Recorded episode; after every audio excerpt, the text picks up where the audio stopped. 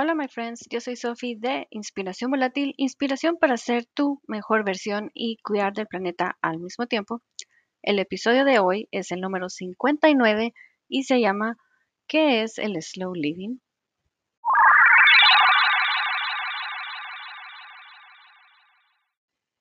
El slow living o vida lenta es un estilo de vida que promueve cambiar el ritmo de vida moderno.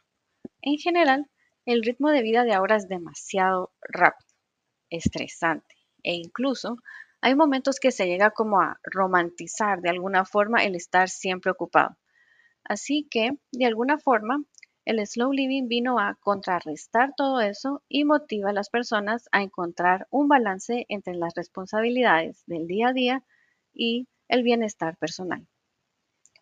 Esta filosofía se inspira en parte en el movimiento slow que surgió en Italia en la década de 1980, con el nombre de Slow Food o comida lenta, que promovía una relación más consciente y respetuosa con la comida y el tiempo que se dedica a disfrutarla.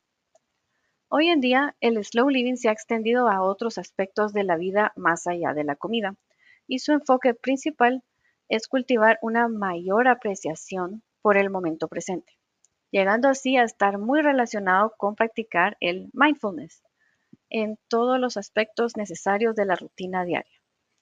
Incluso también promueve el estar conectado con la naturaleza y el valorar nuestras relaciones y todas las experiencias de vida. Ahora les voy a compartir algunas de las características más importantes del slow living. La primera, reducción del ritmo.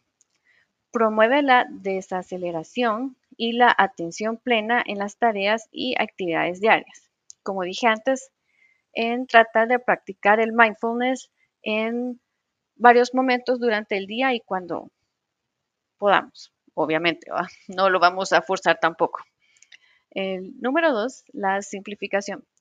Se busca simplificar la vida, tanto en posiciones materiales como de compromisos y responsabilidades. Se identifica lo esencial y que da valor y se elimina el resto. Por si esto les suena conocido, aquí viene mi primer spoiler, que esto es como que el primer aspecto donde el slow living se conecta con otro tema que es, yo creo que ya saben a qué voy a hablar ahorita, la palabra minimalismo. Aquí es donde está relacionado con estilo de vida minimalista. Número 3. Conexión con la naturaleza. Fomenta el pasar tiempo al aire libre y en ambientes naturales, ya que estos pueden tener efectos positivos en el bienestar emocional y físico. Número 4. Enfoque en el bienestar. Se le da importancia a cuidar de uno mismo y a dedicar tiempo para el descanso, la relajación y las actividades que aporten alegría y satisfacción. Y número 5. Valoración de las relaciones humanas. Se busca cultivar relaciones significativas y genuinas y se prioriza el tiempo de calidad con amigos y familiares. Y había un número 6 que se me había olvidado agregar, que también es el consumo consciente. Se presta atención a la forma en que se consumen los recursos, se busca reducir el impacto ambiental y se elige de manera más reflexiva lo que se compra.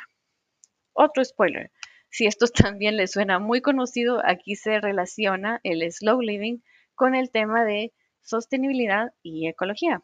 Así que ya saben por qué también escogí hablar de esto, porque se une muy estrechamente con las cosas que me gusta hablar en el blog, en videos y acá, como ya me conocen. El slow living no es solamente el vivir lento de forma física, sino también de cambiar de mentalidad hacia una mayor conciencia y aprecio por la vida cotidiana. Creo que hay muchos beneficios de adoptar esta filosofía.